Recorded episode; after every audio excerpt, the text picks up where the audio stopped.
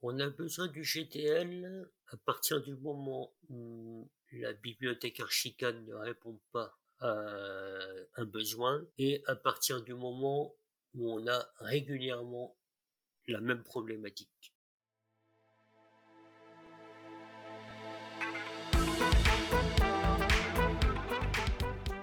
Bienvenue dans ce nouvel épisode du quart d'heure du BIM, présenté par la société BIM Service. Bonjour à tous, je suis Léa Bazaline, ingénieur bâtiment et BIM manager chez BIM Service. C'est avec un immense plaisir que nous vous accueillons aujourd'hui, chères auditrices et chers auditeurs. Dans ce nouvel épisode, nous accueillons Pierre Fernandez, modélisateur Archicad et développeur GDL chez BIM Service. Pierre est un passionné de GDL et il en a fait son métier pour répondre aux besoins des clients. À vos casques, le quart d'heure du BIM, c'est maintenant.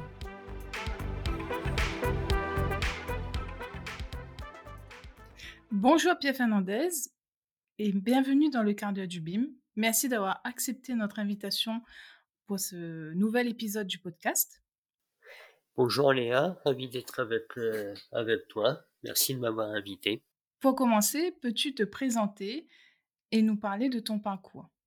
Alors, je m'appelle Pierre Fernandez, je suis chez BIM Service depuis 5 ans où je fais de la programmation d'objets GDL et de la modélisation sur Archicad.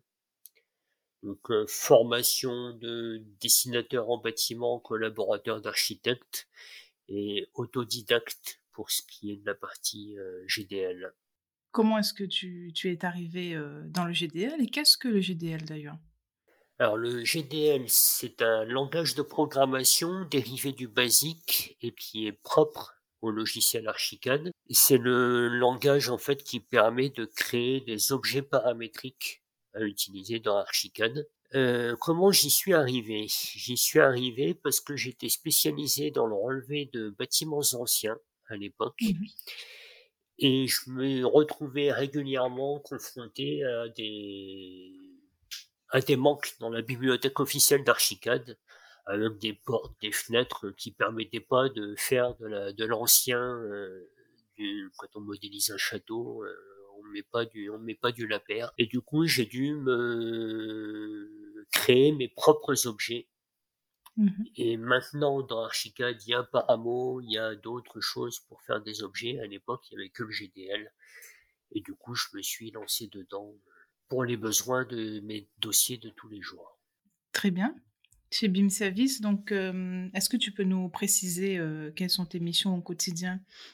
90% du temps, je crée des objets paramétriques pour deux catégories principales de clients, soit des industriels qui veulent mettre à disposition leur catalogue d'objets sur des mmh sites ben, souvent gratuitement sur Internet, et deuxième catégorie, c'est les architectes ou architectes d'intérieur qui ont des besoins spécifiques.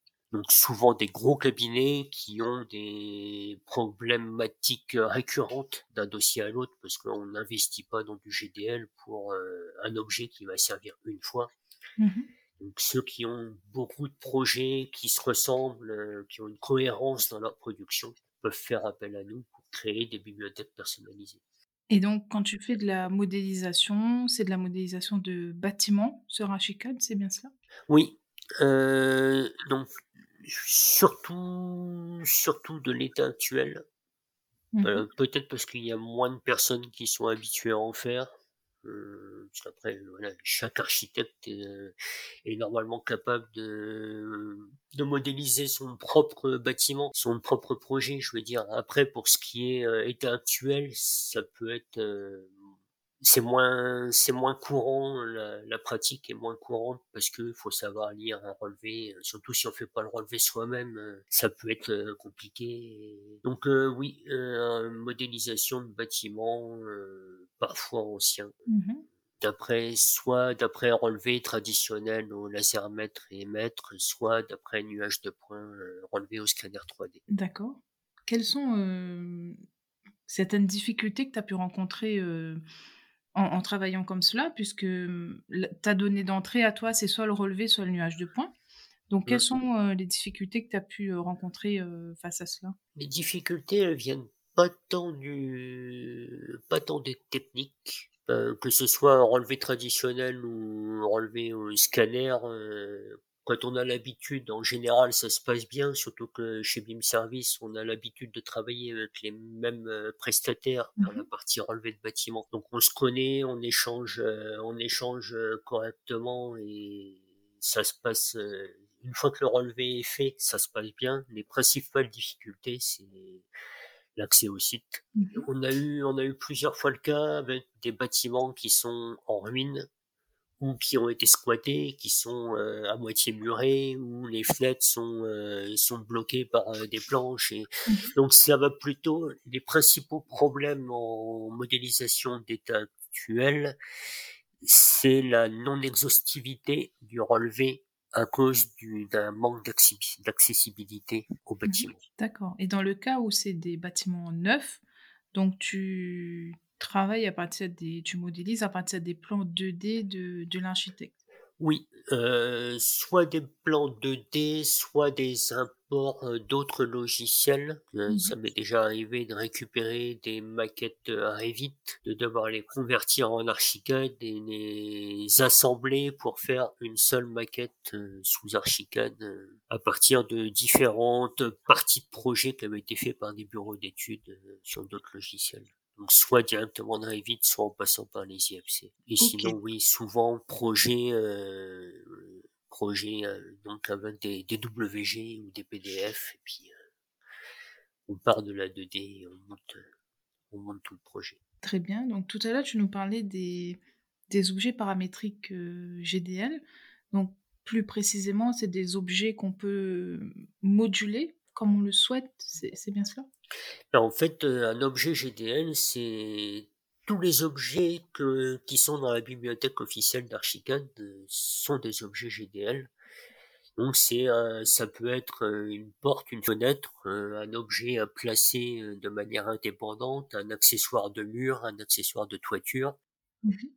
paramétrique ou non, paramétrable ou non, mais après euh, si c'est pas paramétrable, ça n'a pas ça n'a pas d'intérêt de le faire. Autant euh, faire trois dalles, euh, deux poteaux et puis enregistrer ça en groupe.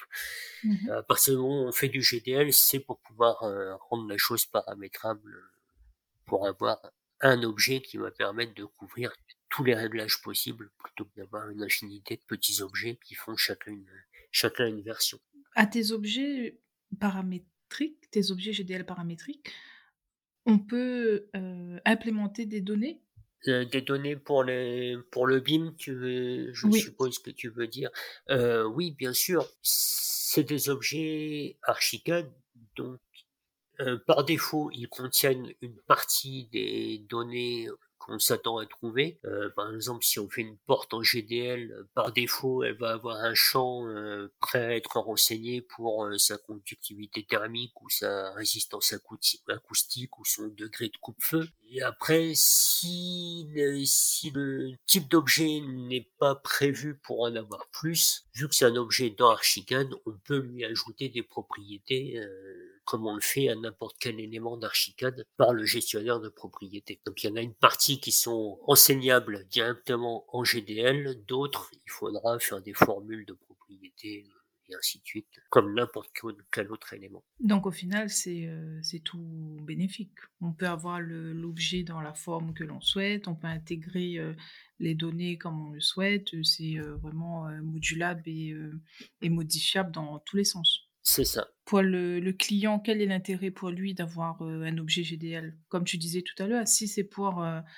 euh, une chaise, ça sert à rien, mais quel est l'intérêt pour lui de développer un objet en GDL Si on prend l'exemple sans le citer de notre du plus gros client GDL de BIM Service, avant que je commence à travailler à leur créer leur bibliothèque, ils pouvaient passer une journée à utiliser des centaines de petits objets ou de poutres et de poteaux pour assembler un grand, un grand meuble complexe de présentation de, de produits de luxe. Mmh. Euh, maintenant, ils obtiennent un résultat meilleur et plus léger en utilisant l'objet que je leur ai fait et ça va leur prendre 5 minutes à la régler. parce que tout est déjà préprogrammé. On peut créer un objet qui connaît les règles et qui va empêcher de faire n'importe quoi. Et du coup, l'utilisateur n'a même plus besoin de réfléchir, il n'a plus qu'à choisir entre différentes options possibles. Au lieu de devoir tout calculer, tout regarder dans tous les sens, il a une interface graphique avec des images, il clique, il active des options, il en désactive d'autres, et, l'objet se monte tout seul en quelques, en quelques minutes au lieu de quelques heures. Mais hum, comment est-ce qu'un un architecte, une entreprise ou tout autre client, comment est-ce qu'elle peut savoir qu'elle a, qu'elle a besoin de, du GDL Puisqu'on n'entend pas souvent parler de, de, ce, de ce système, si je puis dire. Comment est-ce qu'elle peut savoir euh, que, que oui, j'ai besoin du GDL On a besoin du GDL à partir du moment où la bibliothèque Archicad ne répond pas euh, un besoin et à partir du moment où on a régulièrement la même problématique. Mmh euh, là, le dernier dossier, le dernier projet que j'ai commencé euh, récemment, c'est un objet pour faire des dressings pour un cabinet d'architectes d'architectes qui a beaucoup de dressing dans beaucoup de ses projets. Mmh et donc, ça fait des années que ils ont une bibliothèque composée de petits objets à imbriquer les uns dans les autres et puis à, assembler avec des murs, avec des dalles. Et ils se sont rendus compte qu'on était, on était capable de leur faire un objet qui va être suffisamment souple pour mmh couvrir tout leur cas de figure et tout en étant euh, tout en étant suffisamment rigide pour euh, ne pas devenir euh, n'importe quoi. Euh, un objet, euh, je sais pas, une planche, une planche de bois, on sait qu'elle va pas faire moins d'un centimètre d'épaisseur, qu'elle fera pas plus de 5 centimètres d'épaisseur. Ça, on peut l'intégrer dans l'objet. Un dressing n'est pas forcément rectangulaire, que ce soit en plan ou en façade. Il peut y avoir un pan coupé, il peut, il peut être sous une pente de toit, il y avoir besoin d'être taillé en, taillé en biais, en Ça, c'est des choses que la bibliothèque Archicad ne, ne permet pas de faire. Et donc, si on est amené, euh, je sais pas, un architecte combien de projets il va faire dans l'année, mais même s'il en fait qu'un par mois, mmh si dans chacun de ces projets il a euh, le dress, euh, deux dressings à mettre en place, il peut être amené à passer euh, deux jours par, par projet à modéliser son dressing sur mesure. Après, si c'est du, si c'est un dressing euh, d'une grande marque suédoise, euh, il n'y a pas besoin du GDL. On va sur le site de la marque suédoise, on télécharge mmh. et on empile les modules. Dès qu'on fait du sur-mesure, ça prend du temps de le modéliser. Bon, c'est forcément un investissement euh, en temps et en argent de développer une bibliothèque en mmh GDL. Qu'on la fasse soi-même ou qu'on la sous-traite à BIM Service ou, ou, autre. Donc après, il faut juste peser le temps qu'on passe à modéliser quelque chose de manière répétitive sur chaque projet et ce que ça coûterait de le faire une bonne fois pour toutes de manière paramétrique. C'est rentable ou non. Très bien. Est-ce qu'il y a hum, un objet ou plusieurs objets euh, que tu aimerais nous parler aujourd'hui? On a compris qu'il y avait des, euh, du mobilier. Hum, d'autres objets, par exemple, est-ce que euh, c'est possible de modéliser les façades haussmanniennes? En GDL ou tout autre objet que tu as fait et que tu trouves hyper intéressant et très spécifique. Alors, modéliser toute une façade. Haussmannienne en GDL, ça n'aurait pas forcément, ce serait faisable, mais ça mmh n'aurait pas ça n'aurait pas vraiment d'intérêt. Par contre, créer en GDL des éléments paramétriques pour gagner du temps, si on est amené souvent à modéliser des façades haussmanniennes, ça pourquoi pas euh, mmh un garde-corps euh, en fer forgé de, de style haussmannien où on pourrait euh, euh choisir un profil complexe par exemple pour faire les modules répétitifs du, du fer forgé ou tout ce qui est corbeau, tout ce qui est mmh niche, tout ce qui est lucarne pourrait être développé en GDL à condition d'en avoir régulièrement besoin. Mmh d'être un, d'être un philanthrope et de vouloir développer une bibliothèque d'objets haussmanniens à diffuser gratuitement sur son site internet. Et ça, j'attendrai d'être à la retraite. Très bien. Merci beaucoup, Pierre, pour toutes ces explications. Je t'en prie. Et je te dis à très bientôt à Paris. À bientôt.